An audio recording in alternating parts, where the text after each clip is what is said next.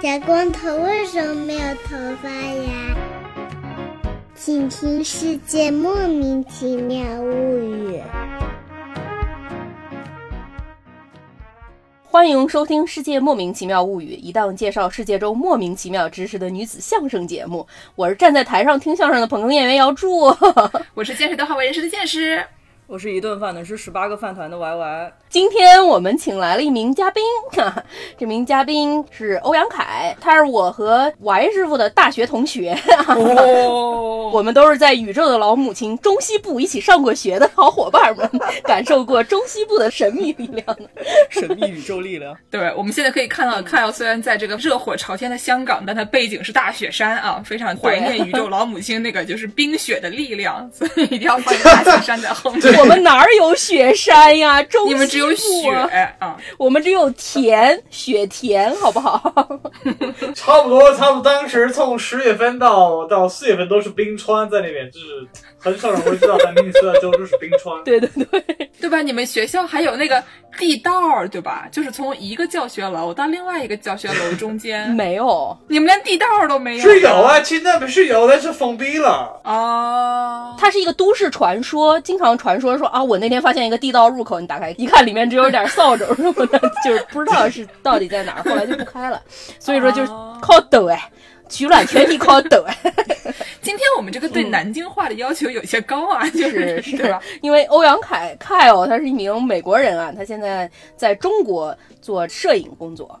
嗯，非常厉害，哎，上了这个国家地理杂志，非常酷炫。还获得了一个人民日报我与中国。我去年拿到了几个奖吧，有什么啊哔哩哔哩、中国国家地理和哔哩哔哩的呃野生动物短视频组第一奖。野生动物短视频，对对，那个是呃那个是关于自然保护的。其实他们有分类，就是关于野生动物的，然后关于保护地的故事。所以是可爱的大熊猫之类的那些视频吗？对对对，但是其实我拍的更多的是呃这个护理员，这个一些保护员在这个大自然他们的工作状态、他们的生活状态哦啊。护林员也是一种野生动物的概念。野生动物。反正我们都是一种野生动物，对。对对对对对，啊，不错不错，怪不得可以得奖，对吧？你说这个视角多么的新颖啊！护林员，啊，护林员对对也是一种野生的动物。那我们今天给大家介绍一个什么呢？嗯，今天这个节目是一个很胡来的节目啊。今天我们这个啊节目呢，是找一位美国人来介绍嗯这个中国的自然保护区国家公园儿。因为我们也介绍不来啊，这个中国国家公园是一个非常新的东西啊，嗯它是今年才确立的呀。对，那那那那，我们众所周知，在美国蹲这个大牢已经 已经不知道多少年了。无期徒刑蹲了有最起码两三年都没有出来放过风了，所以压根儿也不知道啊。嗯对，那我们在这儿美国蹲这个无期徒刑的时候呢，那我们就介绍一下在美国的这个国家公园。毕竟 COVID 以后，我们别的地方也不能去，就去这个野地儿里撒撒欢啊，稍微开啊心一点，对，对吧？所以我们就是几个中国人介绍美国的国家公园，一个美国人介绍中国的国家公园，就是以给大家整晕为目的。乾坤大挪移。是，那我们今天就先从国家公园是什么开始说起吗？是是，国家公园它这个概念是世界自然保护联盟的一个保护区分级。这个世界自然保护联盟叫 IUCN 啊，好，它根据这个保护的严格程度有不同的保护分级。首先，类型一最严格的有两种嘛，E A 和 E B。E A 是严格自然保护区，是供科学研究的，主要是这两种都是比较严格，不太让普通人进去打扰这个生态的。你就不能进去拍小视频的那种。对对对啊，E B 是荒野地保护区，就主要是未被人类活动所改变的保护区。当然，其实这未被人类活动所改变的这个概念，实际上应该是不存在的。毕竟气候变化啊什么的，人类活动多少都是有一些改变的。嗯，所以呢，这两个类型，这个严格自然保护区和荒野地保护区，都是我们凡人不能进的。是，那么我们凡人能进的这个比较高级的、比较自然、比较环保的地方是哪儿呢？对，就是这个第二级就叫做国家公园。国家公园一般是政府设立的，以保护为目的的公园，然后会搞一些生态旅游啊，但是主要还是为了起一个宣传保护作用。嗯，再往下还有什么第三级是自然纪念物保护区啊，就是地理特征，像什么火山啊，你那儿有一大瀑布，黄果树瀑布，对吧？或者你那儿有一条莫名其妙的大桥，那条桥下面所有的鸭子游过去都会消失啊。哎，不是的，就是自然特质啊，遗址遗迹什么的，就叫做自然纪念物保护区。然后再下来就是生境和物种管理，呃，类型五是陆地和海洋景观保护区，最后一个就是自然资源管理保护区。这几种都管的相对要松快一些。而且它可能是专门负责某一个项目的，比如说我专门保护这一种生物和它周围的环境之类的。姚柱，对有助。然后咱们就先请欧阳凯 Kyle 来给我们介绍一下咱们这个崭新新诞生的这个中国国家公园吧。好好，因为我们之前虽然参观过这些地方啊，但是呢，在我们去的时候，他们都还不是国家公园。是他们从这个不是国家公园变成是国家公园，经历了一个怎样的心路历程呢？对啊，中国国家公园它是个什么样的系统呢？对，其实这个这个很很复杂，因为就是 national park 吧，就是国家公园。其实有很多的人一直以为中国已经有国家公园，而且你会嗯去很多地方，你就会看到在牌子上就会写到什么呃 national park，什么哦张家界 national park 等等的地方。所以这个其实是一直以来让人很糊涂的，到底是中国有没有国家公园？对对对，那么现在呢，从一五年之后，呃，中国就是发布要设立第一批的十个国家公园试点，这个是正式的国家公园呢。嗯，正式的。呃，因为大概在一八年的时候，他们也刚做了那个国家公园管理局，嗯，管理局啊，啊、这个是从最高层面的政府上是会去管理这个国家公园，哦。因为之前其实中国的保护地会分大概十二类左右，比如说你有国家地质公园、嗯国家森林公园、国家风景名胜区啊等等，就是对对对所以之前其实大家都以为这些才是国家公园，但其实呢。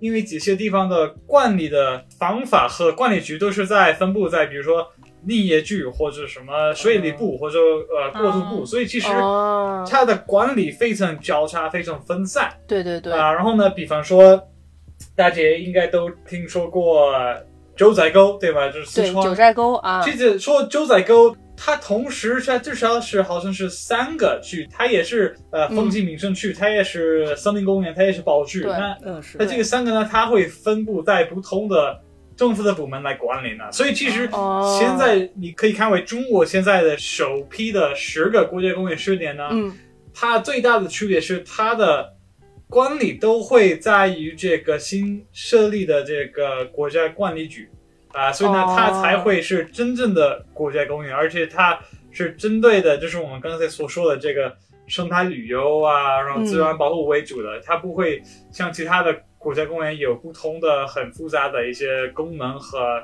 管理的模式。哦，对，因为这个 IUCN 世界自然保护联盟，它这个保护区分级主要就是从一个管理的角度来考虑的，什么人能进，然后国家管理的。之前咱们中国的自然保护区类型是从保护的对象来分类的，它分自然生态系统类啊、野生生物类和自然遗迹类，所以就会出现有的时候会有一些重叠，比如说它这个生态系统里面它也有野生动物啊，也有野生植物啊，就会产生像刚才凯奥介绍的这种管理上的一些混乱。我就能想象，比如说这个水产部跑过来说，小伙嗯子老师代表的过来说，我们要保护这个瑶柱，但是呢，这瑶柱旁边的这些小虾小鱼呢，他们就说，那我们就不管了，这个东西它可能属于别的生态系统，比如珊瑚礁什么的。然后呢，这些可能会造成一些混乱。所以说，如果是有一个整体的，把所有的这个区域里面的一切东西都保护起来，都一起安排，听起来就更加合理一些。对啊，就你在你的保护区里发现了一名瑶柱，他正在挖珍稀的竹笋，这个事儿他应该归农业部门管呢，还是应该归水产部门管呢，还是应该扭送公安机关、扭送攻读学校呢？对吧？这红色塑料袋里就装的都是竹笋。我觉得你这个行为啊，已经是属于那种就是刑法题，对吧？就 B 站经常有一个什么 罗翔老师，哦，罗翔老师出一个刑法题，说有一个人当街打老婆的时候不小心被车撞了之类的这种情况啊，非常复杂啊。还是是一个单位保护，听起来比较合理一些。对对对，那我们就继续问一问 Kyle 这个问题，就是说国家公园这个系统会怎么能影响中国的这种环境保护？这个东西它怎么样能更好的推进这方面的保护呢？啊，这个问题也非常有意思，就是因为中国它是发展中的国家，所以其实它的这个自然保护的这个方法嗯可能会跟我们理解的美国的方法是截然不同，因为中国在中国，你随便问一个自然保护组织，他们会说，呃，自然保护其实它的工作更在于就是怎么让当地的人发展，就是脱贫和扶贫的这个工作，嗯因为很多的这些考进野生动物或者考进自然保护区的或者荒野的地方，都会有就是中国的这些收入比较低的。嗯当然是二零年，中国也也也宣布，就是说他们已经完全没有这个 poverty rural poverty 对吗？嗯，没有贫困了。嗯嗯，对对啊、但是之前这个这个都是一个重要的问题，因为比方说你是一个村民，然后你没有很固定的工作，但是呢，你你上山可以打猪野猪啊，或者什么羚牛，就可以有一个两万呃两万块钱，那你当然是会上山去去打猎，嗯对吗？嗯，挖对笋对对，挖菜啊，嗯 对挖，菜好像便宜了一点啊！你打一个猪 还是对要值点便宜点钱，对吧？不是，那你挖的万一是个什么虫草啊什么的，还是稍微值点钱的对，哈。反正就上山整点性价比高的东西。那这个性价比高的东西呢，可能就比较危险，比较违法啊。是是是，是是是，其实呢，国家公园其实呢，它也在缓解这个当地的人民、当地的村民跟家政的关系。嗯嗯所以呢，它也会很多的时候会涉及到怎么让这些人脱贫啊？所以其实有很多的国家公园呢，它会在为什么会在设计很多的生态旅游呢？也不一定是为了外客，也可能是更多的是为了让当地的人有更可持续的方法去发展而已。啊，因为给他们其他的生活来源，他们才不会上山打猎。这个是一个很很重要的一个，就是一点。对，这个思路非常好啊！这个思路就是相当于说，我们不要让他们从野猪身上挣钱，我们让他从 人身上挣钱，从咱们身上挣钱，对吧？对啊你把野猪打死了，那野猪就没有了。但是我们可以一趟一趟去，我每次去都能从我身上挣钱，哎对吧？那五一一看，乌泱乌泱全是人，比野猪赚钱多了。对对啊，也也不错。但是乌泱泱全是人也不是很符合国家公园的要求啊，就是你还是得限制是一定的人。是是，对，这个就是可持续发展，因为你要从一个野猪挣钱，你就要打死他，但是人你不用打死他，你还可以挣钱，所以这个就是这个正好是可持续发展的意义。我们不是那样的国家，我们不打死人的，不能瞎说。对对，第二点就是他们确实会有更多的就是资金的投资到这些国家公园的保护，因为之前其实中国的这些自然保护的发展是像很多的东西一样，就是大概从特别是九零年后，就是突飞猛进，就发展的非常的快，然后一直到现在有大概三千个保护地，也保护了大概中国的百分之十八的土地。嚯，那挺多啊。对对，其实挺多，但是在在那么快的发展呢，其实中国会，比如说每一个平方公里投入的钱会现在是比之前更少，因为这个面积增加了之后，但是呢，投入和投资到这些保护的面积却没有一样快的速度增加，所以其实现在它面临问题是一些资一些保护地的资金是不够的。那现在嗯国家公园呢，他们会当然会投资很多的资源到保护这些最著名、最重要的一些呃生态栖息地等等。嗯，那这样吧，咱们先倒回去问一下吧。看要您从大学毕业之后就来到中国开始工作了，对不对？那你是怎么接触到这个国家公园这个体系的呢？哦，因为对其实我对一四年就是大学毕业，然后现在、啊，暴露年龄了，没关系啊，没关系，要骄傲的年龄事实啊，这个没办法，就但我记得好像前两天看到在微博上发说他今年十七岁还是十九岁来着，对吧？这个年龄好像有点暴露啊。对，其实我我我，因为我是天才，所以我我是 对，所以所以当时还是十岁吧，十岁吧，现在对，刚好是，对我们我们说是一起上大学，实际上我们一起上的是幼儿园啊，朋友们。对对对。天班天才班，对啊，对，所以呢，读本科毕业之后，我先到了呃北京大学，然后因为当时我就是拿到了孔子学的奖学金，继续学中文，然后当时嗯。就开始在中国的各地去徒步啊，然后拍照，因为当时就是爱好吧，然后我发现，嗯。哎，我虽然说我的在上课的成绩不是那么好，但是呢，我至少可以用我的中文去四川徒步，那 这个多好的。反正在野外，大熊猫也不说中文。对呀、这个多方便，而且是你你知道吗？学中文我发现也是多么失望的事情，因为不是说中文难，就是没有用。真的没有用。我发现，哎，我在北京学的中文在四川完全完全没有用，那我就是浪费了五年的时间。为什么呀？人家讲的是四川话呀，朋友们。哦，对呀，还不仅是四川话，还有平雾话，还有延安话，还有什么常州话，真的。真的好难，对，而且我们节目是一个南京话的一个节目，对吧？然后我们经常在节目里面一会儿讲北京腔，一会儿讲南京腔，一会儿还甩两句吴语，这个东西都是难度非常大的。是是是，北京大学教不来这些啊，教不来，教不来，教不来，这这这是要教不来。所以我当时就是就是开始调课去山里面学。喂。这个这个对北京大学的这个形象有一些重大的打击啊！不推荐小朋友们模仿。嗯，没关系没关系，因为当时后来呢，我大学毕业，然后我就我其实我有了一份工作，都是在一个普通的一个公司里面工作，但是很无聊，所以后来呢，我就辞职，然后就开始就是拿到我的相机，然后去各个保护区，跟各个当地的自然保护组织去记录他们的工作。后来一九年的时候，虽然我在北大都挂了课，但是我拿到了北大的优秀 优秀校友奖，所以我就哦哦哦，不是挂科了拿优秀校友奖，这个操作太野蛮了。我觉得他可能是一个优秀 UP 主奖啊。嗯，对，所以其实大概是这么一个开始。因为其实我我当时有发现，其实虽然是很多的新闻都会报道什么北京的雾霾、北京的这个 smog apocalypse 等等，但是。好像是很少有人了解到中国的黄叶到底是怎么样，中国的自然保护到底是什么样的状态。就是他们可能会仅仅知道大熊猫，但是呢，一般人接触到的大熊猫都会在这些动物园里面，就很可爱的那些都大熊猫。但是呢，他们却不知道大熊猫背后的这个人的故事。比如说，现在中国有一千八百多的野生大熊猫呢，其实我们现在所知道这些数据的原因，是因为当地的。呃，护林员在他们背后做保护，然后我就觉得，对，很少有人去报道这些背后的故事、背后的人。然后，当然，如果我们没有支持这些背后的人，我们更谈不上野生动物的保护。所以当时就开始做这样的方向的工作。哦。还是非常有意义的呀，是对，毕竟可以逃课嘛。对。那看到你跟合作的比较多的组织有哪些呢？关系比较好的，因为我经常看你在这个网上转发山水的东西，因为山水跟北大关系也挺好的，所以我就很好奇你跟他们有没有什么写作之类的。对，其实我我现在目前为止，对我会跟山水有很多的合作，而且我推荐各个朋友们都可以去看他们的网站和公众号等等的，因为他们确实在。中国也是一个领先的一个自然保护组织，他们更多的也是在中国的青藏高原或者西南山地地区做保护。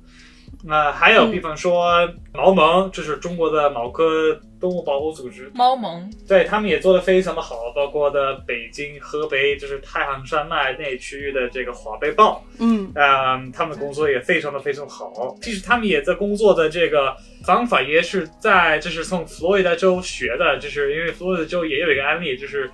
佛罗里达州的这个 panther，然后佛罗里达州现在也好像有只有三十个这个豹，呃，猎豹是吗？对对对，其实这个是非常的相通，所以他们也做的非常优秀。然后还有比方说这个云山保护在云南，呃。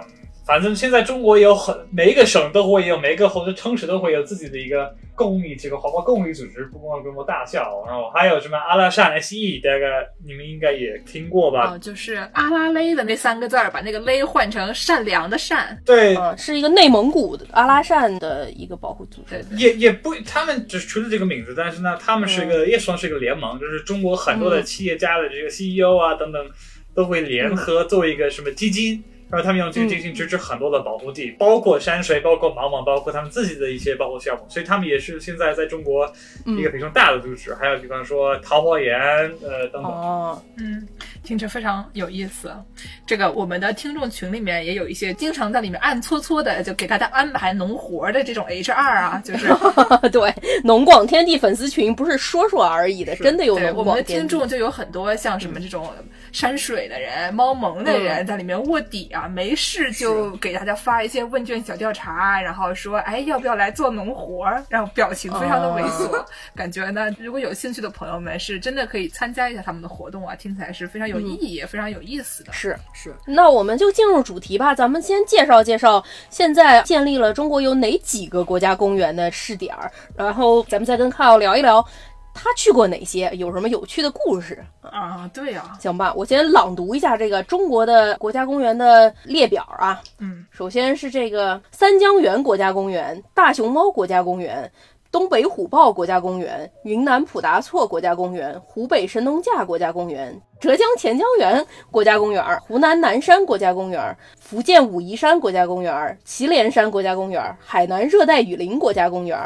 目前试点的是这么几个，对，所以看我都去过吗？去过哪些呢？呃，疫情之前，我先说我二零年都会去过，但是疫情之后我还没有去过。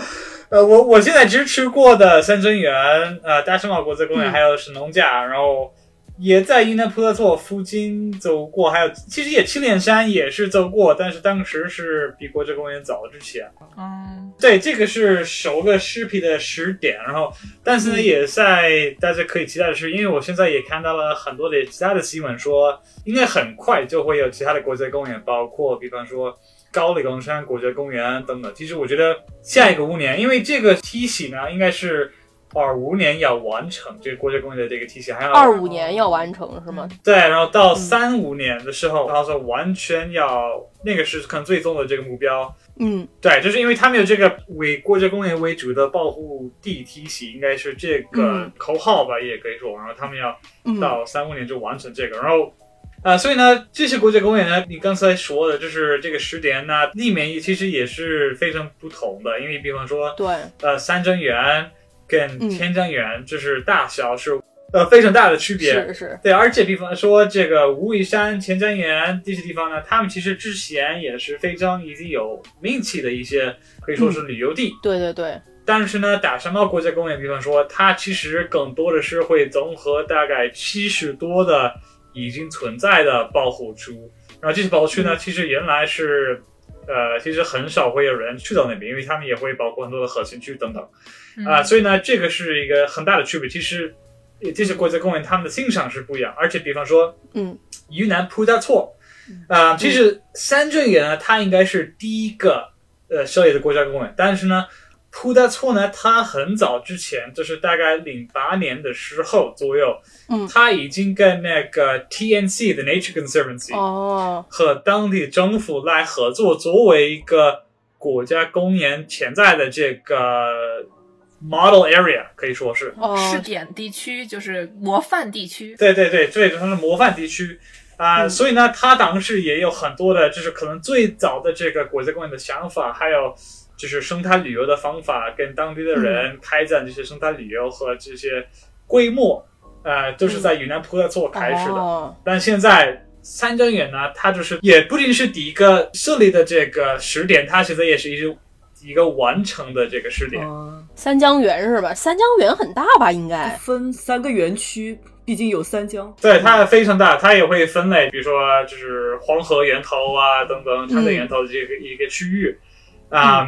那他也现在应该是最完成的。我看到了信息说，呃，无意就是刚刚过的这个假期，他也是刚刚开始收到第一批专门这个生态旅游的游客，呃，哦对活动。嗯对对，然后他现在也是，据我所知是唯一的有这个 Park Ranger 系统的这个国家公园，嗯，护林员系统。也因为这个其实已经超过了这个护林员，因为之前保护地会有护林员，但是现在它就是应该是生态管护员，他们应该是这样。哦，生态管护员现在对对对职责更多一些。对，他的政策说每一个家庭都会可以有一个人作为这个生态管护员，嗯，反正每一个管护员也可以拿到一定的这个工资，然后其实这个工资已经超出了中国这个贫困的这个底线，所以其实呃这个也会连到我们刚才说的这个脱贫的政策，其实也是非常相关的。就等于说扶持当地居民的这种生活吧。对，嗯，就你有有个工作，对吧？就不是光给你钱，光给你钱了以后，你对在家里面抠手也没什么意思。是给你是个工作，可能还可以穿上那个护林员的可爱小短裤。我们特别喜欢美美国的那个 Park Rangers 穿的那个衣服都非常可爱，都是对对对，土黄色，戴一个小帽子，对吧？然后穿一个嗯那个小短裤，就啊非常喜欢。还有一个长袜子，一般那个到膝盖的长袜子很可爱。对对对对对啊，好喜欢啊！那您去三江源是什么时候去的呀？啊、很多年，一般每年夏天我都会在三针远吧，因为那个是最好的季节。对，哦每年夏天都逃课呀。夏天不上课呀，暑假呀。哎呀，开玩笑嘛，真是的。嗯，那给我们介绍介绍这个三江源这个国家公园里面现在有什么吧？所谓的生态旅游是去看一些什么呢？对，就跟以前的那种比较野蛮的那种旅游有什么不同呢？这几年我也没去过的，但是所以我只能讲我就是一九年去过的经验，还有就我我在新闻上看到的经验。这已经很新了。嗯那现在最多的这个生态旅游的这个，就是他们可能是一个小团，然后一般是这个观察野生动物哦，啊，藏羚羊啊、雪豹啊，然后还有一个地方叫昂塞，这也是山水的帮忙组织的一个生态旅游的一个，也是一个模范地之前，然后现在也是哦。呃国家公园里一个最有名的一个生态旅游的地方，然后它是以当地的这个藏族的牧民。嗯啊、来 host 很多的就是外来的游客，包括国际游客，哦包括中国的游客，然后接待你的啊，对，有点像很多国家能搞那个 Airbnb，就是你去了以后呢，哦当地人带你去，比如说带你去菜场逛一逛，然后做个饭，对对对嗯类似那种带你体验一下当地生活的那种功能。所以你是住在别人家是吗？这个在藏民家是吗？对，你就会就是他们的家，然后他们就会嗯做你们这个当地的这个导员这个 guide，然后昂赛呢，它最有名的是有雪豹，雪豹非常的多。哦，哦，大猫可爱，酷炫啊！对，就是很多的，比如说 BBC 啊，都会去那边去拍，因为他们捡到路就是大概百分之七十五左右的游客都会看到雪豹，所以这个是非常高。好厉害哦！对，这个非常高。其实我一直啊，一九年冬天我也想去，后来我太忙了，然后一二零年就是也想去，后来就疫情了，所以其实我也没有走到昂赛，但是这个是我可能在三者园最想去的一个地方之一。嗯，嗯，能看到雪豹可是太酷炫了。那是是我这边见过最大的猫，也就是芋头。看看雪豹，再看看芋头，芋头说我不够可爱吗？说什么？是嗯，除了三江源，听说您还去过大熊猫国家公园哈？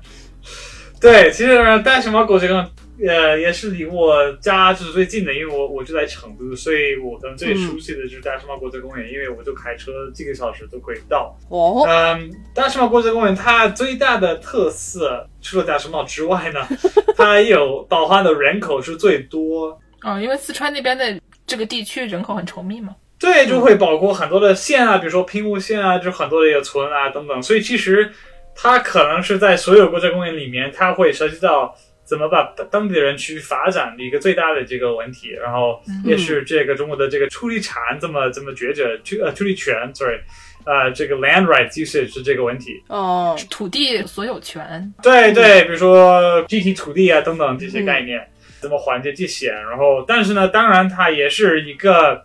它最大的这个生态的意义就是它走一个生态走廊，就是一个 ecological 呃 wildlife corridor。哦，因为大家可能知道，就是大熊猫呢，它们现在面临最大的威胁就是这个生态的这个碎片化。碎片化，对，就是说，当你你修一条公路啊，或者有一个村，这个大熊猫很难跨越这座山谷到另外一个山。哦。哦，等于就是你在他家的客厅里面修了一条高速公路，然后呢，他就没有办法从厕所到厨房了。对对对，然后这个对于大熊猫的这个生存环境来说就非常难过，因为你你也不给它建一个高架，对吧？你也没给人家贴一个通知啊，贴在什么市政府的地下室里。啊，对对对，所以说这个碎片化我就能理解了，对吧？你把人家客厅对对对我有中间修了条高速嘛。其实更像是这样，你你有一个就是一套家，然后你的家有两个厕所，但是呢，每个五十年一个厕所它都会都会坏了，坏了很长时间。哦因为就像柱子呢，它会每个五十年会开花，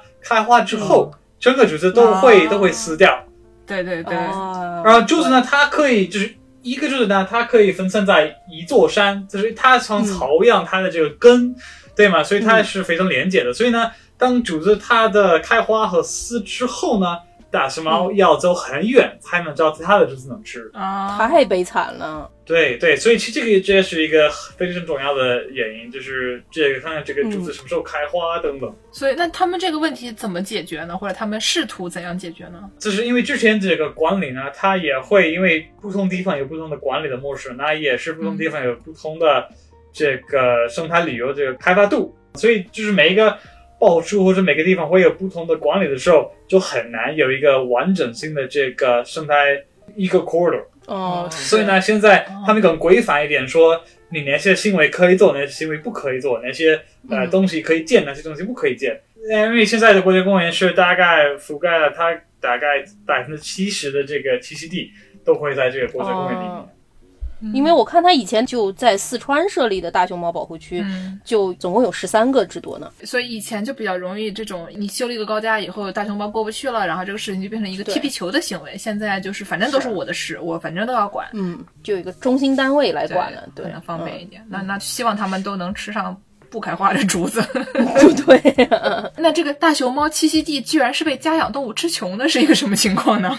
哦，对啊，我看 Kyle 之前给国家地理写了一篇文章，说这个大熊猫栖息地里面有很多畜牧的问题啊。对，其实也不一定是吃掉这个问题，但是呢，因为它很敏感，就是它也很怕就是人为干扰这些所有的行为，包括这个访牧啊等等。所以其实当村民开始访牧的时候，不光是吃草啊，或者就是他们的这个自然的行动都会打扰这个大熊猫，然后他们就不会过来。哦啊、所以其实这个也是非常大的一个打扰的这个行为，而且其实中国之前也有一些生态旅游的开展，然后他们也有记录过，这也会打扰野生动物，让他们呃远一点，就是离开这个公路啊、村民等等。所以其实，嗯，在设计生态旅游的时候，也要非常的呃小心。嗯，对，就是包括这个。对，大熊猫还有 Golden Snub-nosed Monkey 这个金丝猴吧，对对对，金丝猴啊等等，嗯金丝猴在比如说神农架也是有过这个案例，就是他们建新的路啊时候，他们的这个栖息地，不仅是说这个路有多大，他们栖息地有多少多少没有，其实他们会远离这个路有大概几公里的这个距离，然后他们就不会过来。嗯，啊，这个跟大熊猫一样的。那所以这个大熊猫保护区所谓的生态旅游的话，那照这样说，大熊猫很敏感，一般游客进去是不应该能看到野生大熊猫吧？对，对，这个是一般不会的，也就还是非常的罕见的。然后现在的，我觉得他们还在寻找一个可持续的一个在大熊猫国家公园可做的方法。他们好像有十个，应该有大概得十个，就是生态旅游、生态教育这个试点，在这个大熊猫国家公园里面。呃，然后他们也在就是摸索怎么做一个不会打扰这野生动物的一些生态旅游的 tours 啊等等的活动，包括什么 camping 啊、等等一些简单的呃体验行为。嗯，哦，还是挺好的。这个还是挺好的，不然我们一般看到的都是什么新闻？东京上野动物园里的香香只吃红富士啊什么的，养的非常已经非常都市化的大熊猫了。野生大熊猫还是非常不应该被人见到的这样的东西哈。对嗯那除了这两个大熊猫和三江源之外，您说您还去过这个湖北神农架国家公园，对对对，有野人吗？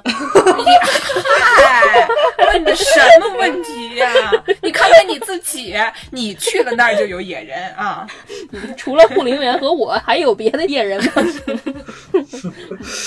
神农架呢，它也是一个，因为之前它也是一个比较有名的一个旅游地吧，然后嗯呃，所以其实它也会包含之前的这个游客可以达到的地方，还有之前的一个就是国家级保护区啊、都会规范在这个国家公园里面。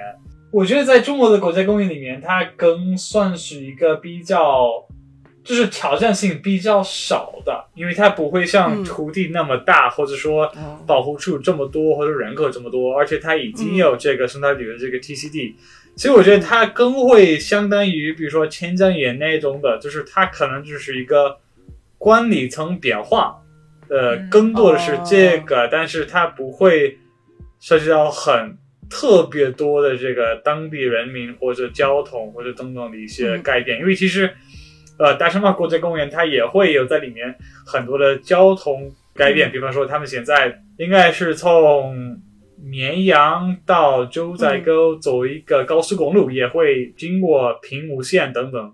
第一，会让游客非常容易达到一些国家公园里面的一些地方。嗯，呃，还有比方说在三珍园，他们也在讨论我们应该怎么做，就是交通的这个，我们要不要建很多新的高速公路或者路线到一些嗯嗯我们地方，或者说我们要保持这个荒野性，但是呢，保持荒野性呢，当地的人可能没有这么多的这个生态旅游的这个收入，嗯但是呢，又要建很多的高速公路或者是什么公路的时候，那也会破坏环境。那所以这些问题在这些公园非常大的嗯就是已经存在。但是呢，在神农架、在前瞻园、在海南热带雨林这些地方，我觉得他们更多的是他们已经有开战的地方已经有，然后保护的地方已经有，然后大概就是一个管理层面的一个变化转化。没有那么多，我又要保护人，又要保护动物的互相之间的那种制衡，当然会有，对对，但是没有那么多。对，就没有那么多的 challenge 可能。我听说您在这个神农架还吃上了当地的蜂蜜啊，好吃吗？这个问题，对啊，好吃啊，特别好吃。好吃可不是好吃吗？你看他的表情，好吃好吃，但是呢，蜂蜜这个东西也是也是值得一说，因为现在我发现各个国家公园、各个保护地、各个村民都在开展这个蜂蜜的这个，然后我真的有点护体，因为我自己会觉得这个市场有这么大吗？但是呢，这个依依然是他们唯一的所谓的这个绿色的这个就是绿色行业、绿色收入的一个方法，因为他们在摸索怎么让这些人就是用生态保护的方式可以就是养活自己。然后说，如果不是让他们做生态管理员，那还要开展自己的这个当地什么特色的什么物品啊。所以其实有很多的，不光是在云南、四川、青海、湖北、山西都会有很多的养蜂的，就是做蜂蜜的人。这个养蜂，它除了给大家吃蜂蜜以外，它有没有其他的功能？比如说去授粉，给那些花树授粉之这种功能？肯定是有的吧？对，是肯定有，而且因为一般他们也是就是会看野生的这个森林，因为就是说蜂蜜为什么是环保？因为它其实你不用种花，其实已经森林里面，我一个完整的一片森林里面已经有足够的这个 pollen 花粉，嗯，嗯，来养这些蜂蜜，所以其实它可以第一得说，哎，你保护好这片森林的话，那你就可以养蜂蜜，这个没有冲突。嗯，对对对，对。毕竟我们在北美整天大家就在叫啊，说这个蜜蜂要绝种了，二零二零年就要绝种了。二零二零年已经过去了哈，今天又搜到一个说二零二一年就要绝种了，所以可能多养点蜜蜂，不知道是不是可能也没没啥问题啊。对。啊？那我们要不就差不多最后再问个两个问题，然后我们要不就嗯讨论讨论。Kyle 认为说，中国人和一个普通的美国人，尤其是不在大城市、不在比如说纽约市出生的这样的小孩，就是以普通的在这种小一点的城市出生的小孩，有什么嗯跟自然的关系有什么不同吗？好，我先说一下我的观点，看看你们有没有同意。我觉得这个很危险。好好，我们一般观点都更危险，所以就是可以平衡一下。这是平衡吗？平衡了吗？就是我我觉得现在就是中国人对那个环境的关系是真的是非常的复杂，就是现在也是在存在一个非常大的转换的这个时代。呃，因为呢，我觉得第一还是依然还是有非常多的人是非常的缺少啊、这种自然教育或者说嗯，无痕山林这些概念。我们小时候都没有这些教育的，是有一些，比如说自然之友，它是非常好的公益组织，会有一些教育。然后现在其实也是为什么在转化呢？因为是越来越非常的流行，我会看到非常多的这种夏令营啊，然后啊小孩子这些，然后对生态教育，这个是我觉得在高收入的一线城市的人，就是会越来越流行。但是当然呢，还有二线、三线城市等等，所以其实我觉得这个是在可能是收入比较高的人，他们在还是享受这些教育的机会。还有比如说这个户外行业，因为在美国这个自然保护这个国家公园是和这个户外这个行业是连在一起的，是对对对往往这个。对对对。然后现在是中国喜欢玩户外的人的这个群体是增加的非常的快，非常的多。而且很有钱，对啊，一人一件始祖鸟。感觉这个他们的起点就比较高。其实也也不一定，就是说，对，有一批人都会卖狮子鸟，然后在办公室就穿着，就说浪费。但是有另外一批人，他们会买当地的，比如说探路者、开大师，还有什么摩比杆，就是有很多的也是中国自己产生的品牌，是比较便宜的，嗯质量也还好。那也很不错。嗯所以其实也现在也不一定是有钱的人，但是呢，啊，他们还是依然会很缺乏一些就是无痕山林的这个教育。所以说，现在比方说呃，年包优泽、武夷山。啊、不是不是武夷山，什么五台山，sorry，、哦对是五台山，他们都是封闭了，就是对外封闭了，都是因为之前有人过来徒步扔垃圾，很多嗯都会关闭，所以呢，现在又是一个矛盾，现在中国人又是在开始享受荒野，享受大自然，但是另外一方面，他们又在破坏。哦，呃，当然有很多的，现在有更多的是 plugging，比如说呃 picking up trash 这些活动也是越来越流行。捡垃圾的活动，对，所以现在真的是一个非常有趣的一个阶段。第一，依然有很大的部分的这个人口没有任何的这个呃什么旅游或者郊野的这个机会，然后还有一大部分是现在也在享受狂野的这个户外的活动。然后呢，嗯还有一个小的，但是也在越来越大的一个，我觉得有很大的自认的这个行为的一些游客，他们现在也在教育其他人，也在就是领导这些所谓的变化。所以，嗯，我这真的非非常的复杂，这个我觉得很难说一个普遍的中国人跟大战有什么关系，就是现在依然可能我觉得离得有点远，因为毕竟城市这么大，对，啊、嗯但是呢，我觉得现在在这个接下来的十年，我觉得会改变的非常的多。我觉得会在十年之内作为一个跟自然更和谐的一个关系。但是呢，哦，人口一直一直是问题，就是按照中国国家公园最大的就是出别呢，就是为什么会不一样呢？因为人口比美国大四倍。那么你怎么让对，这么多的人像美国一样接触过黄野，我觉得是不可能的。呃，或者说，除非你有很大的限制，是不可能对吗？哦，我补充一下，刚才 Kyle 说的这个无痕山林叫 Leave No Trace（LNT），是一个户外原则，然后它就是对有七大准则吧，大家自己去看一下吧。主要就是在进行户外活动的时候，不要打扰到自然的这个生态系统。是对，就比如说你你晚上睡觉的时候，不要把垃圾丢在外面，让让熊来翻你的垃圾，或者上完厕所以后带个小铲子等等的这些行为啊，或者你不要把一些矿泉水瓶子扔的到处都是，这些是最基本的。是可能就是一些这些行为。我觉得刚才就是看形容的这个，至少对于城市人口来说，应该是还是很准确的，因为我们大家也不是在农村长大，所以对于农村的人口，或者说离自然更近的，或者甚至是在保护区内的人和自然的关系是什么样的，也不是很能清楚的描述。但是就是我们这一代的，然后小时候在城里长大的，可能也是差不多这种接受的教育，嗯，非常有限。是山里是肯定没进去过，然后嗯就是长大了以后，到了美国，突然发现这儿的人好像非常就自然的，周末呀什么的，大家都说那我们去爬个山不？然后就背着睡袋就、就进去了，然后我们大家一开始非常慌张，想说等等这些人这么野的吗？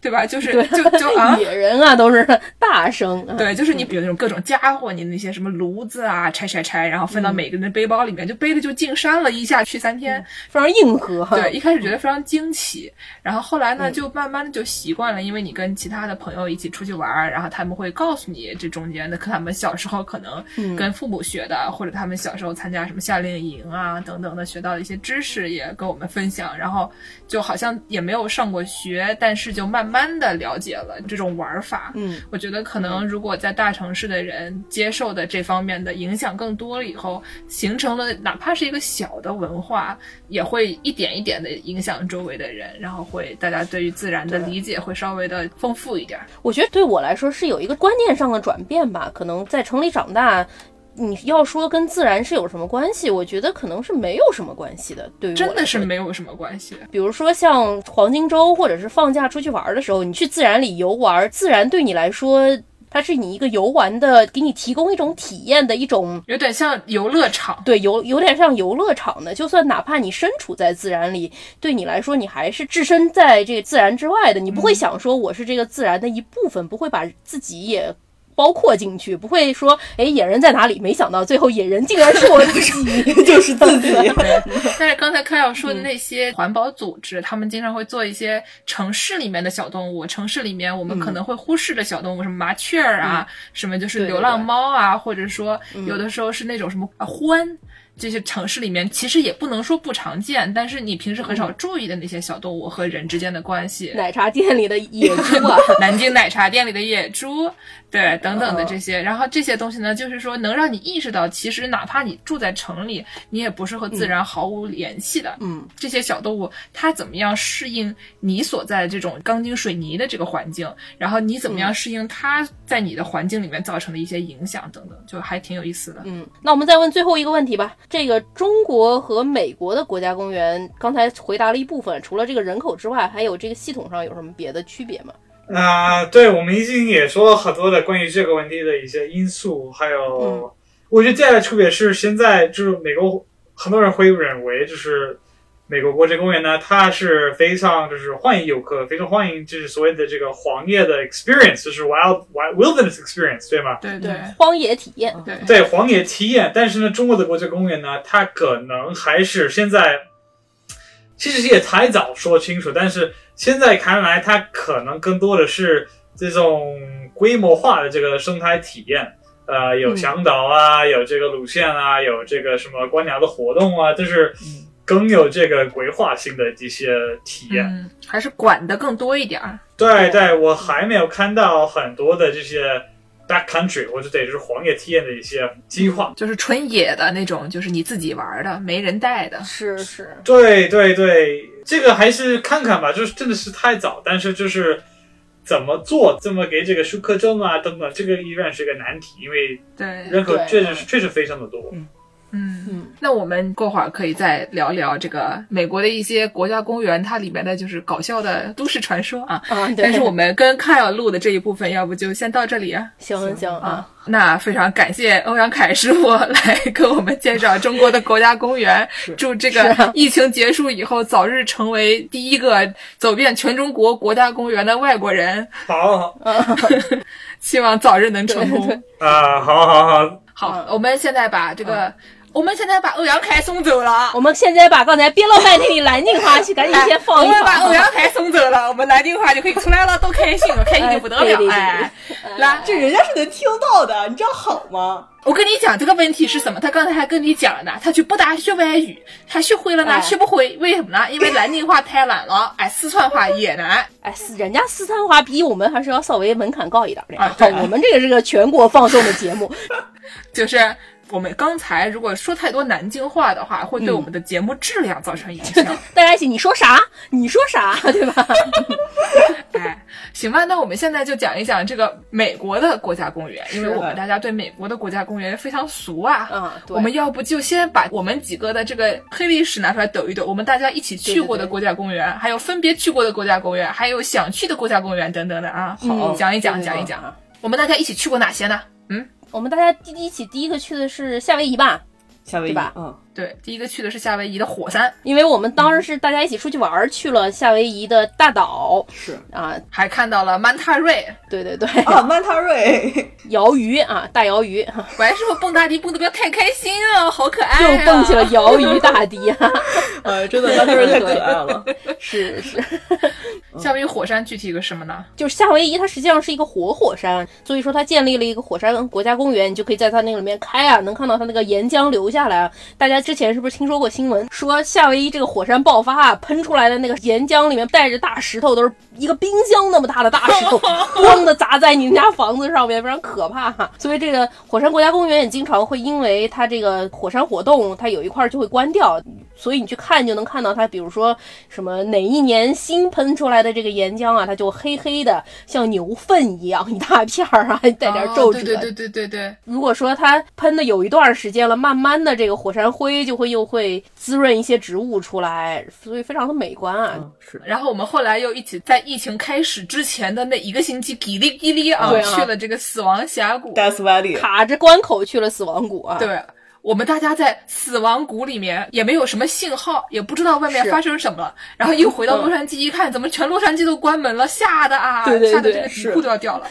死亡谷是一个什么样的地貌呢？你给大家形容一下呢？死亡谷非常像戈壁滩，实际上是是是的就是基本上就是戈壁滩盐碱地，然后它那个里面有一些枯的那种小草儿里面，它还有一些山嘛，山上面有一些彩色的地貌。最后我们还去了一个盐湖，对对对那个盐湖有一点儿像茶卡盐湖或者是玻利维亚那个盐湖一样。大家如果看见我们当时在这个微博上或者豆瓣上发了那个三个人的合影啊，就是在这个盐湖上拍的。啊，对，啊，对，那我们大家就分别去过呢，有一些什么，比如说加州的这个红杉林啊、优先美地啊、在大峡谷啊、等等的。我呢，今天要给大家介绍一个我最喜，也不是我最喜欢吧，是我就是去的比较多的一个地方，叫这个 Indiana Dunes，不是 Indiana Jones 啊，对，是印第安纳沙丘。这个东西呢，它以前哦它其实不算国家公园，它从二零一九年才新近被归为了国家公园。这个地方为什么好呢？它离芝加哥近，所以呢，你自己开个车、开会儿就过去了。这个地方你甚至可以两天来回。那边呢，就比较好的是我们芝加哥在这个密歇根湖的西边，所以你只能看到日出，你看不到日落。哦，在那个印第安纳沙丘那边呢，它有沙丘，有沼泽，有树林，嗯。然后呢有沙滩，就是湖边的沙滩，所以它的地形呢其实挺丰富的，有挺多好玩的东西。嗯哦。而且那个地方还有一个什么好处呢？可以观星，就你不仅可以看日落，你还可以观星。啊，夜观星象啊，诸葛亮的技能啊，看三张牌呀、对，嗯，是去露营的一个概念。嗯，那助攻呢？助攻去过的比较喜欢的国家公园是哪儿呢？我给大家推荐一个比较特别的这种国家公园吧。大家一般想到美国这种国家公园，一般都是这种山水啊，主要看地貌或者是看大环境。我去过一个挺特别的，就是那个石化林国家公园，你们去过吗？没有在科罗拉多。它这个里面有一个非常厉害的，它有一种那种树的化石，它那个树是大洪水冲过来把那些树给冲倒了，然后那个树干就没在那个水里面，但是它当时可能是水里面有非常多的硅，于是就导致这个树木它腐了之后，这个硅它留下来了，所以说这个硅大家都知道，什么玻璃啊什么的里面不都是含硅的吗？所以说它留下来的那个化石就是一个树的形状，但是它截面是五颜六色的，是个硬的，真的是一个石头的触感，非常的酷炫。哦，那挺有意思的。那我来师傅介绍一下你喜欢的呢？我是主要是去过像华盛顿州的那个雷尼尔山国家公园，然后还有那个哦奥林匹克国家公园。啊，就是我们著名的《暮光之城》的取景地啊，著名著名的暮 著名的《暮光之城》取景地。毕竟我来师傅以前是一个这个华盛顿州的西雅图人士啊。是是，对对对，推荐这个雷尼尔山国家公园。就是雷尼尔山的话，就是一年四季可能看到都不太一样。然后冬天雪比较多，你可以考虑，比如说登登雪山啊这种。然后，嗯，大概是六月份到八月份是有野花盛开，就是可以过去看花儿。哦，对，我看到过照片，好看的很。对，然后最好的就是它离西雅图市区也比较近，嗯就基本上你开个一个半小时到两个小时就能到雷尼尔山了。嗯，还有就是王师傅出去旅游有一个特别神奇的运气，就是看雪山的运气特别好。就是雷尼尔山它那有的时候山顶那些雪会被云给遮住，所以就是你可能会看不到雪山顶。嗯，王师傅基本上看这种雪山都能看到雪山顶，运气是好一种莫名其妙的也没什么用处的一种好运。我上次跟王师傅一起去富士山下看富士山也是非常的清楚啊，以后去看这种雪山就得叫王师傅一起去。王师傅后面给大家出个什么周边，叫看雪山御手。对对对，我们三个人之前团建以前还去过这个富士山呢，这么一想起来啊，还是非常厉害的啊。嗯，对，是都是团建，都是团团建，回头都要走账的啊。我们现在给大家讲一个这个美国最早的国家公园吧，黄石。嗯，我跟剑师说不定今年还要再去一趟啊。嗯，这可能也是最有名的，说是一八七一年就已经是一个国家公园了。但是黄石呢，它不可能是啊一八七一年才有，对不对？黄石这个地貌嘛，它肯定也有很多很多年了。这个地方呢，在它成为国家公园以前，它是一个什么样的地方呢？就是被人类拿来做何用处的？嗯，它是个什么呢？就是这个黄石公园有一个非常有名的一个那种定时会喷的一个这个间歇泉，叫 Old Faithful。老钟石。对，这玩意儿呢，以前被这个当地的一些什么士兵啊，在这边驻扎的一些人士，当做一个自然的洗衣房。这听着不错，啊里面还有流。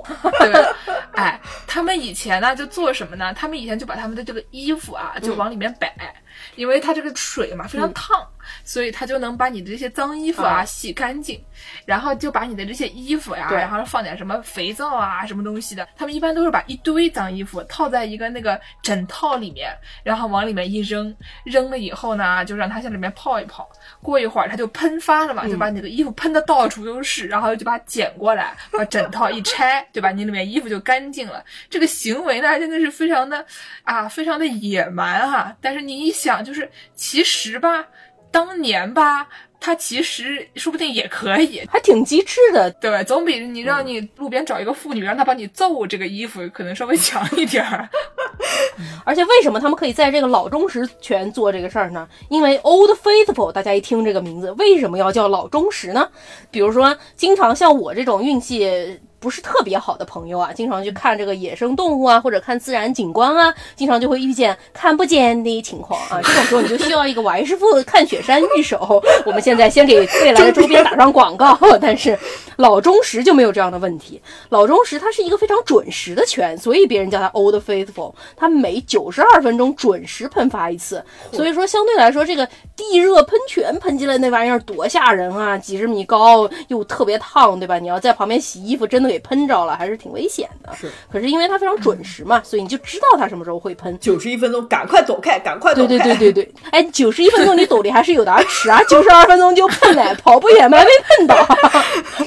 对对对，但是他们以前这帮人还往里面就是扔肥皂啊，就是他把肥皂和衣服一起往里面扔，让它一起喷出来，这个感觉对这个地貌的破坏有些严重啊。嗯，太野蛮了。有点野蛮。但是那个美国啊，除了风景优美的自然保护区啊，还有一些非常奇葩的地方，它竟然也算国家公园。今天助攻看了一下这个单子，过来跟我们讲说：“哎呀，这个东西都是国家公园的呀，怎么回事啊我们一开始说这个国家公园是什么？它是世界自然保护联盟为了保护自然而设立的这么一个保护机制。但美国人大家都知道，有的时候这个做事情我们也不知道是什么脑回路啊。我来说说看，这个美国还有什么地方也算是这个国家公园呢？旧金山旁边有一个岛叫做恶魔岛，它是原来是一个监狱。监狱大家都知道有一个问题啊，就很容易让人。哎，看到脸，看到脚，然后就挖出了地道。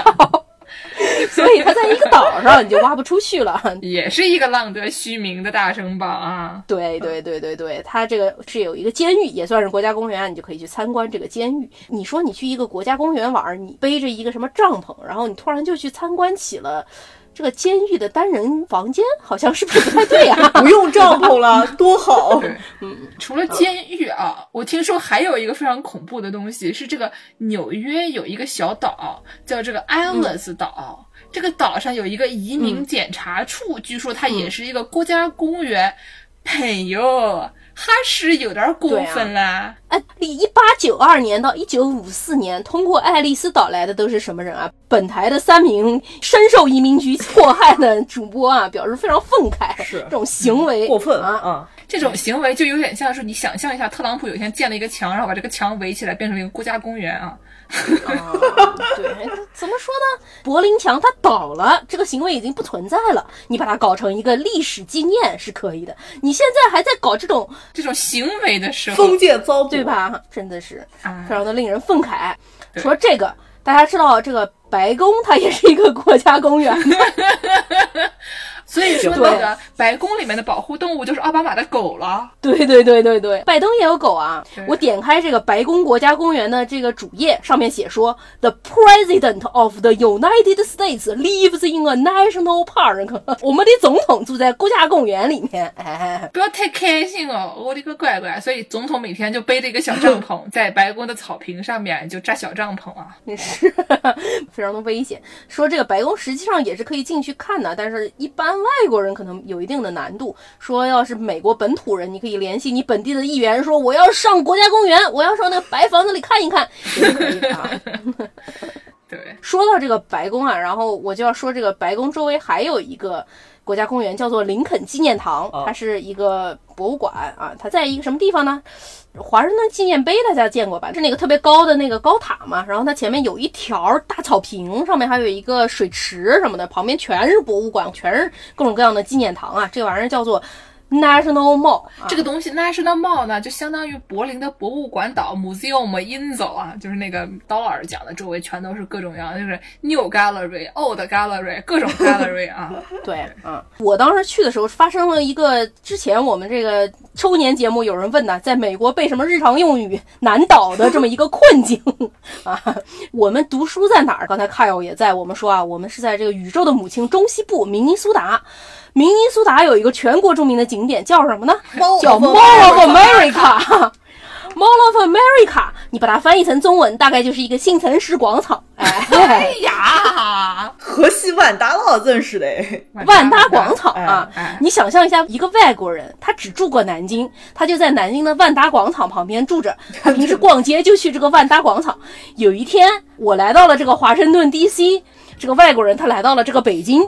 DC 是一个很好的城市啊，我特别特别喜欢，它非常可以步行，非常小巧，而且它公共交通非常发达，在美国很不一样嘛，所以说好不容易到这个非常容易步行的地方就很激动啊，就走了一天啊。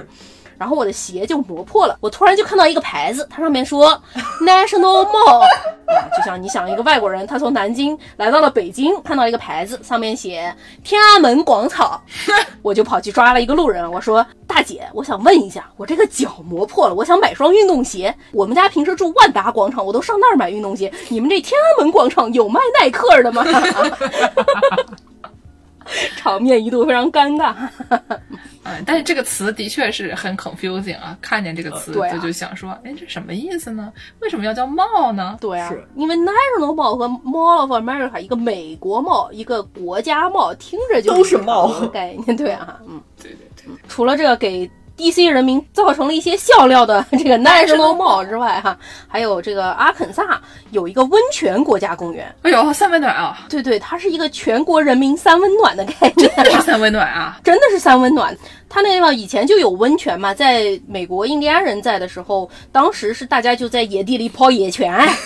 野泉后来二十世纪中期吧，就有点像我们之前广播那期里，不是有很多神医嘛？那个时候二几年、三几年那时候不是很流行这种自然疗法啊，什么乱七八糟的嘛。于是这边有一个温泉这个事儿就火了，它还有一个 bath house row，就是有很多那种所谓的疗养中心，给你开一个疗程，每天在热水里泡什么三十分钟，上来歇一会儿，你酸一颗，再上来歇一颗，再下去酸一颗，这种疗程。啊，这个东西我知道，这个东西其实它不光是美国的这个审医的时间，它之前在欧洲的时候、其实挺流行的，一直有这些东西。就是他们在这个什么 Bath 呀、什么德国、英国等等，他们那些就是肺结核病比较重的时候，哦。然后经常就会有这种说是泡温泉或者就是在这个森林里面疗养，可能能治肺结核，所以就可能哦。这个连连上。哦，怪不得。它这个是美国第一个所谓的 recreational use 的 national park，就是休闲用的国家公园。点进去，他说我们这儿是一个 urban national park，都市里的国家公园，并没有自然地貌。你要想来泡，到现在好像还有两个澡堂子还是开着的。搞笑，这个城就叫温泉镇，去这个温泉镇上，你就可以看一看历史上这些十几个大澡堂一条街，然后其中还有两家可以预定了去泡，非常的有意思，也是一个国家公园。刺激啊！啊，说这些另类的国家公园，那我们给大家说一说这些国家公园的都市传说吧。哦，这就是一个走进科学，对吧？我们下面是一个走进科学的对栏目对对对，啊，挺好的。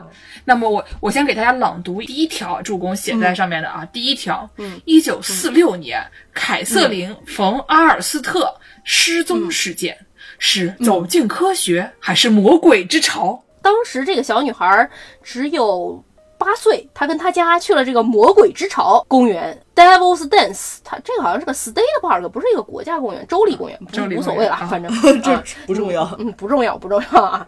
然后突然这个小女孩就失踪了，他们在野营的时候，这八岁小女孩就找不到了。这个事儿大家不是很慌张吗这？现在像一集柯南的节目啊！对对对对对对，搜救队啊，搜遍山林都没有搜到。然后突然六天之后，这个小女孩毫发无伤，就又出现了，在三十 mile 以外，大概四十八公里以外的一个山洞里，突然就出现了。等一下走过去的，他可能就是觉得这边的竹子开花了，他要走到那边去。就不知道，然后就问说：“这小姑娘，你去哪儿了？你怎么消失了六天？你都吃什么的？怎么活下来这六天？”小姑娘就说：“Here I am，我在这儿。”这这都市传说就没有了。啊，对对对啊，哎是一个这个走进科学一个什么小朋友啊，突然消失了，消失了两天，又毫发无伤的出来，最后发现这小朋友掉进了坑里，爬了两天爬出来了，这么一个概念。也可能是一个《千与千寻》的套路啊，这个是。那我再朗读一个啊，嗯沙子塔山森林里嗯有时间之神，对，在时间分割线上出现了迷雾，这是为什么呢？说这个一九三一年，加州的沙斯塔山也是一个国家森林，它突然有一个森林大火，烧得非常的厉害。嗯，结果突然这个森林里面就出现了一道浓雾，有雾气里面有很多水汽嘛，就把这个火给停住了。嗯，这个雾气正好就在时间线变化的这么一条线上啊，只有你们西部时间的烧，我们那边的就不烧，嚯好嘞。行吧？然后这啊个小女孩从这个屋里面走出来，说：“Here I 对 am。对”嗯，那再说一个，我们要去的这个三塔费森林里出现了大型树干组成的圆锥形结构，难道有外星人入侵了吗？这个事儿啊，是说这个突然出现了很多，就有点像那种篝火堆一样的那种大的圆锥形的结构，啊，上面尖儿下面小那种形状。然后就说都是谁干的？一夜之间为什么就出现了这么多？而且超过一千根木头被堆成了好几个这种大圆柱，这个工程量听着也非常的大。嗯，听着像一个那个小伙子老是喜欢看的那个，就是大壮包石球、大壮建房子那种行为啊。吞吞铁球啊，艺术是吧？行为艺术啊。嗯于是呢，就有记者去采访啊，采访这个护林员 Park Ranger 啊，说这个这这是怎么回事啊？这个 Ranger 表示啊，穿着个小短裤啊，戴这个帽子啊，对吧？然后非常可爱。表示啊，说在国家森林里砍伐树木的行为，可处以五千美元以下罚款以及六个月的拘留。哎，如果是外星人来的话，然后我们就跟外星人要钱，并且把他关起来啊。这东西也不晓得是不是一举两得，对吧？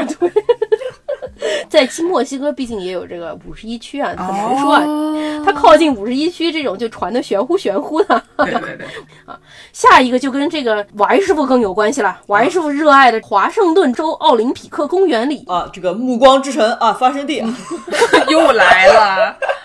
呃，竟然有一百多棵两人合抱的大树突然被扭断了，这个事儿是怎么回事？我觉得这个就很 make sense。你看《暮光之城》里面那些啊，什么吸血鬼和狼人这么一斗，然后一百棵树就被无端扭断，是不是？吸血鬼打架，你这也是一种科学啊，柯南里面的学问，简称科学啊。那是怎么回事呢？我们知道是怎么回事吗？不知道是怎么回事，就是一个都市传说。所以啊，那可能真的是狼人。他那个树特别特别大，对啊，吸血鬼和狼人打架，对不对？哎呦，大家说可能是刮风吧，但是也没人抱着说那儿有风啊，所以说我感觉我们这不是一期走进科学的节目，我们不是很科学。走进科学，它科学吧？走进科学每次结尾的时候都是那种一个非常尴尬的爆料，对吧？啊，也对比如，说什么上游有人在洗鞋啊，所以下游的水有点发臭。对，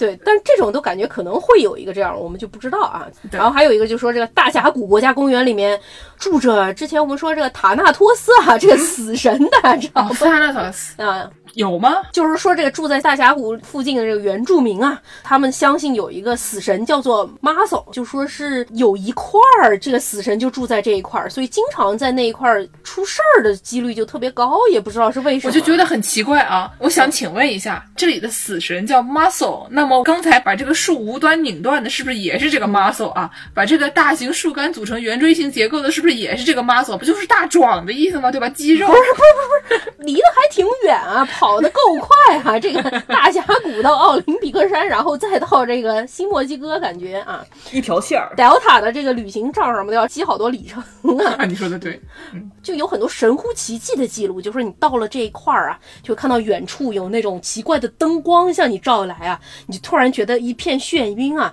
你就觉得旁边的岩石有人在敲这个石头，你就要小心了，就是死神来抓你了。哎呀，除了这种传说啊，还有很多本地人说，确实走过去啊，就突然觉得心慌啊，非常的恶心，不知道是不是那边有什么天然气泄漏之类的。我也觉得可能是这个听起来比较像是真的，就是空气里面啊，或者说这个环境里面有一些什么样的成分，我们不知道。反正非常的可疑啊，这些都是我在网上搜到的一些都市传说啊，不可信啊，大家可以自己去看一下这个死神到底有没有在三个国家公园之内来回穿梭。对 还是祝大家看不到啊。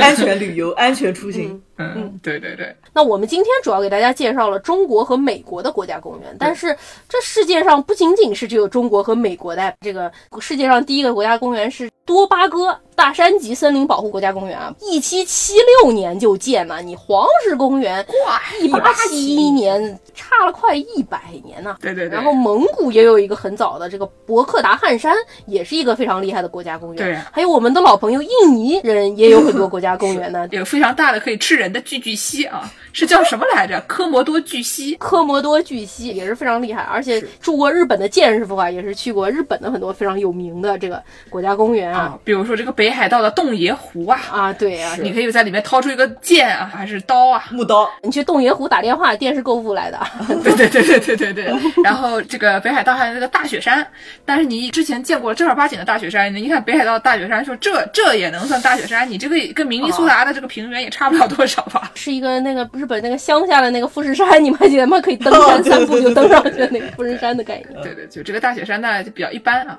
嗯，我们可以开一期节目再介绍一下别的这些很野蛮的国家公园啊。然后呢，听了这期节目的朋友们呢，也可以多在国内啊。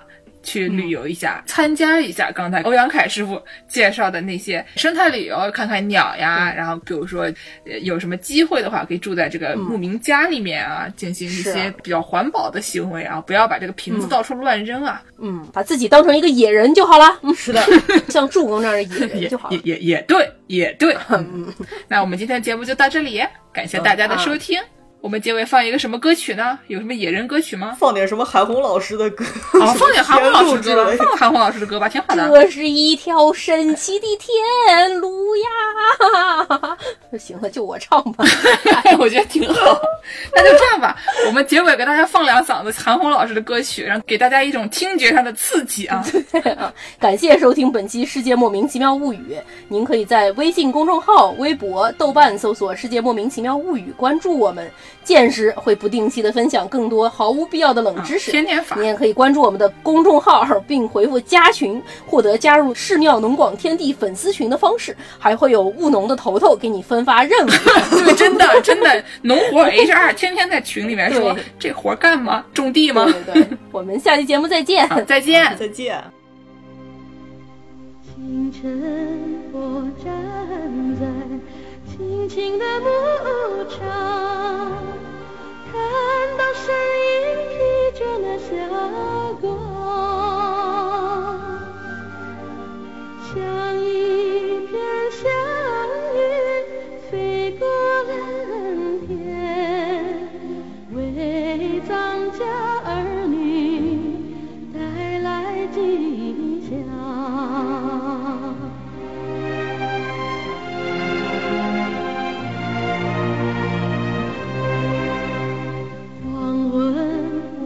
站在高高的山